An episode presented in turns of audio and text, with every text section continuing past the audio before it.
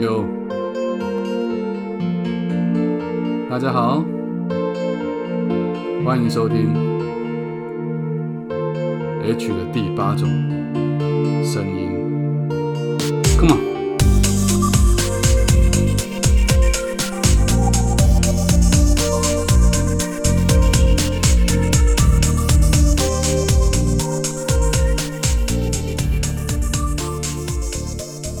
今天很特别哦，今天要来跟大家聊一下不同的时空。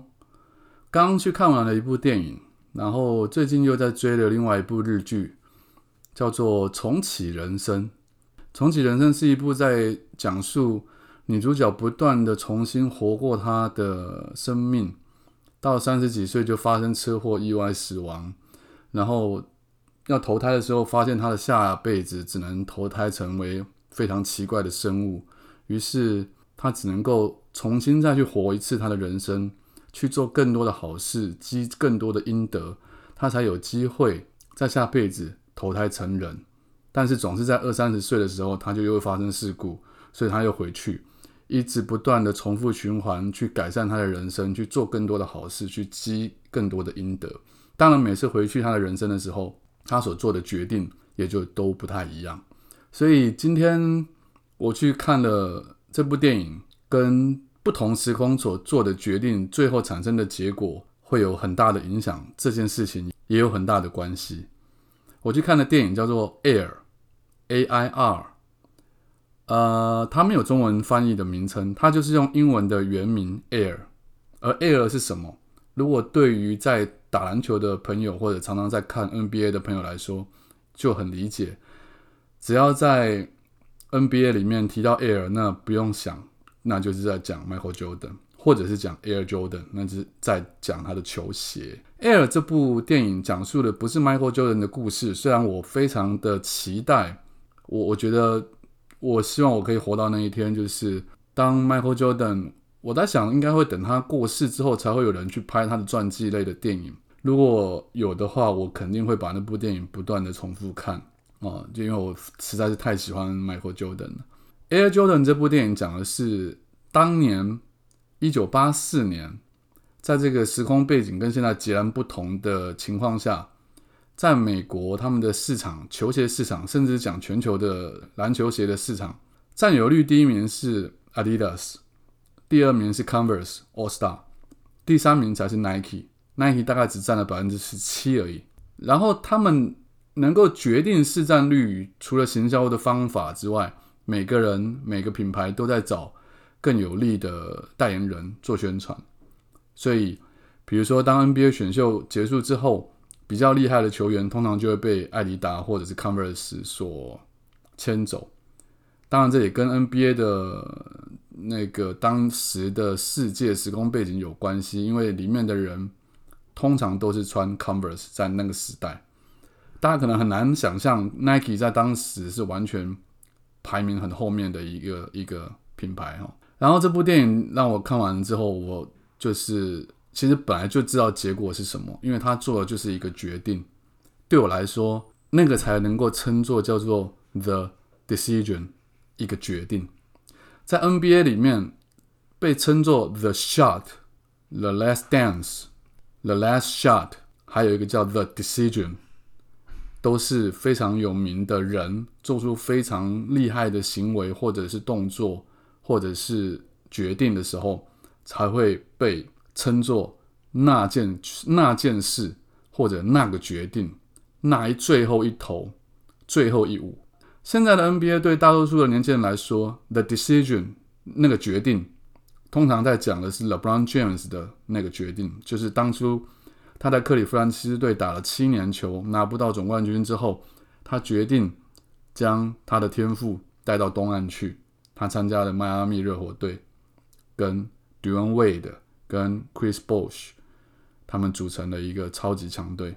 啊当然，我们今天不讨论这个，但是对我来讲，我心目中这个 NBA 的 The Decision，我觉得可以颁给今天我看的这部电影，就是 Air。他讲述的是当年 Nike 在第三名市占率排名第三，几乎他们的篮球部门都快要被裁掉的状状况下，他们原本的政策是用三笔比较小的金额去签三个代言人，分散风险嘛，因为你不知道哪一个年轻人他在出道之后会成为超级巨星。可是呢，这里面麦特戴蒙饰演的呃负责人，不是 Nike 的负责人，是那个部门的负责人，他就是慧眼独具，他认为 Michael Jordan 一定有机会可以成为可能是有史以来最伟大的篮球巨星，所以。他说服的 Nike 的老板，也就是他的好兄弟所饰演的，也就是班艾弗列克所演的 Nike 的老板。他说服了他之后，将三个人的预算，将三名球星的预算加起来，全部给了 Michael Jordan。当然，在这部电影里面，Michael Jordan 本人是没有现身的。其实目前幕后他们都有一些花絮，如果有兴趣的人可以去找来看。但最终的结果，当然大家都知道，就是呃，最后 Jordan 选择了。Nike，他放弃了他原本最想要代言的 Adidas。那这个决定结果的影响是什么呢？这个决定影响了 Nike 从第三名的位置，它不但变成了可能是市占率篮球鞋市占率最高的品牌，它甚至它还并购了 Converse。而且在电影里面，他提到，平均当初一九八四年 Nike 的篮球部门，他们的篮球鞋也就卖三百多万。的美金营业额。当他们签下 Michael Jordan 的时候，Nike 老板心就想说，也不过就一个运动员开了一条新的系列线，是能卖多少？结果那一年，他们卖了一点六亿美金，一点六亿跟三百多万，到底是要怎么比？而每一年之后的每一年，几乎 Air Jordan 这个品牌都帮 Nike 带来了将近四十亿美金的营业额，这是相当可怕的。对我来讲，看到以一九八四年为背景的电影，不但让我想到 Michael Jordan 的故事之外，我想到更多是当年我在干嘛。一九八四年，我还在读国小还是升国中的时候，在香港有梁朝伟在演的《新杂师兄》正要上片，我在听许冠杰的《金两十足》。什么叫金两十足呢？许冠杰是当年的歌神，在张学友还没有称歌神之前。在陈奕迅还没有称歌神之前，许冠杰是当年香港的歌神。所谓的金两十足，就是许冠杰将将近五十首他当红的歌曲串烧成一首足足将近大概有十分钟还是十几分钟左右的歌。然后我在国中的时候，我可以一个人把那整首歌给唱完。当然，当年还有哥哥张国荣的《Monica》也是在那个时候出来的。在日本。但是后来，那是后来的事情，就是在一九八七年左右，日本的少年队出来了，修炼代是我最喜欢的一个杰尼斯偶像团体。然后英国的 Wham 在一九八四年，他们的 Wake Me Up Before You Go Go 拿下了格莱美奖。美国的 Madonna 他出了 Like Virgin，在一九八四年的时候，隔年一九八五年，Michael Jackson 号召就是 We Are the World 演唱会。Michael Jackson 花了十分钟的时间，还是十五分钟，还是三十分钟，我忘了，写出了《We Are the World》这首歌，并且聚集了几乎是西洋当时最强的一些巨星一起来演唱这首歌曲。还有我当年的电影《Ghostbuster》魔鬼克星，这些都是充斥在我那时候非常美好、非常无法忘怀的回忆。当然，台湾也是，台湾当年有秋秋合唱团，就在今夜。哦，不过那是一九八一年。那还有我国中要毕业旅行的时候，有王杰的专辑，大概在一九八七年。一场游戏一场梦，简直整个风靡了我整个毕业旅行。为什么会想到就是这么多事情？当然跟现在看到这些怀旧的电视或电影有关。然后在重启人生里面，他们讲到了一个观念，我觉得非常有意思，也可以跟大家来稍微做个分享他们在讲说，为什么年纪大了之后会觉得时间。好像越来越快了，一年比一年过得更快。为什么？因为如果今天你是三岁或四岁的小孩子啊，假设说你是五岁的小孩子好了，你过了一年，其实你的人生就过了五分之一了。所以你的感觉，那五分之一当然是很快，不是讲错，那五分之一当然是过得比较长，而且很充分、很丰满的。可是如果是十年，你今年十岁了。你的每一年就是只有你人生的十分之一而已。那你到了二十岁的时候，你的一年就只有你的人生的二十分之一。相对感来讲，你当然会觉得你人生越来越快了。像我现在快五十岁了，这五十岁里面，我前半段真的觉得人生好像还很久。可是当你过了三十岁，过了四十岁之后，每一年的速度都像在飞一样，因为你相对来说，你会觉得就是事情都差不多，时间都差不多，但你就会觉得速度变得很快，每一年都很快速的就过去了，这是相对的时间单位变短。当然，我在回想这些东西的时候，我会想到另外一件事情，就是现在的人他们在面对的娱乐圈，或者是说接受的资讯，跟我们这个年代就这个时代的年轻人长大到现在，我们所接触的都是不同的。差别在于原创跟二创，跟三创跟四创。怎么说呢？比如说你说 MV，就是音乐录影带。以前的歌曲，当它歌曲播放出来的时候，我们可能只能在从广播电台里面听到。后来有录音带，后来有 CD，那它并没有画面的。可是当它有画面的时候，那就是叫原创。你要怎么样去拍出画面来搭配这首歌曲？这歌曲又要配合什么样的舞蹈？在当中没有电视出来之前，这些东西是不需要的。这些都是原创，都是一创。可是，当这些东西越来越多出来之后，它只是载体变了。好比说，从电视变成电脑，从电脑变成手机，或者进到电影院。可是你还是在看，所以后面的人他只能怎么样？他一样是音乐配舞蹈，他一样它一样是音乐配故事画面。它能够在创新的一个机会或空间，就相对来说变得比较被压缩了。所以在我们这个时代的年轻人，他们能够做的事情，基本上。对于我来说，我看起来都是二创、三创、四创、五创，其实他们没有感受到真正原创那种感觉。我觉得有，这是蛮可惜的一件事情。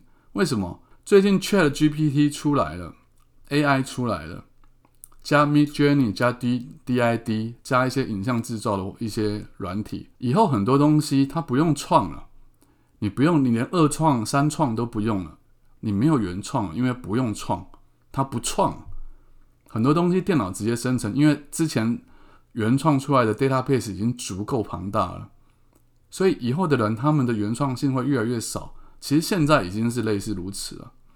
太多人他们思考东西是直接是从以前的资料库里面去找出不同的排列组合而已，而不是无中生有的乒乓想到一个新的东西。应该要说，你要想你也想不到新的东西。你就算你想到了，你以为是新的东西，它也有可能其实已经被人家想过了。要找到原创已经太难了。当然，这也是我最近看完的台剧《模仿犯》之后的一个感触。《模仿犯》是很多年前公木美信老师在日本所原创的一部小说，在当年是很棒的一部。它虽然不能算本格派的推理小说，但也算是比较悬疑派的小说，就是。推理谋杀的，可事实上，时隔多年，它被太多人引用、翻拍、借用概念，或替换概念，或者恶创。当你在看到现在台剧改编模仿犯的时候，你很难从里面去感受到新意，你反而会从里面看到一些可能是电影小丑的概念在里面。就是大家都受到太多剧或太多资讯的影响，其实很可惜的。所以，当今天我看完《Air》之后，我真的觉得有很大的感受跟震撼。一来是让我可以回到过去那一九八零年代、九零年代非常美好的回忆，然后那个时空背景真的让人难以忘记，因为很多东西都是崭新的刺激。现在这个时代不是，你在 YouTube 打开之后，你看到的东西，你看到的剧，你看到的电影，你说就像我讲最简单的。电脑动画出来的时候，当你看到《侏罗纪公园》里面的恐龙，它栩栩如生的出现在大荧幕上，那种感动，我相信如果当年有跟我一起经历过的人，一定一定都还记得。但是当你看到第二次、第三次、第四次、第十次，你看到恐龙，你会感到什么？你其实一点都不觉得什么惊喜了。现在的电影、电视剧都是一样的，所以我我我现在在看这些东西作品的时候，你必须把它当做是作品来看待。已经没有办法抱着一颗非常童真的心去欣赏，纯粹欣赏跟享受了，这是我觉得很可惜的地方。当然，我相信还会有更新的东西，那是用科技来超越的。也许 AI 它会创造另外一个时代，会让我们进入另外一种新的享受。我不知道，但我还是非常想念、非常怀念那种旧时代的情怀。相信在听我的这段 podcast 的你，可能也跟我有着同样的感受吧。好好的做好每一个决定，在每一个当下的 decision，你的生活就会变得更美好。今天先讲到这儿了。如果你对我讲的东西有兴趣的话，欢迎到脸书或者是 IG 搜寻作家 H。下次见。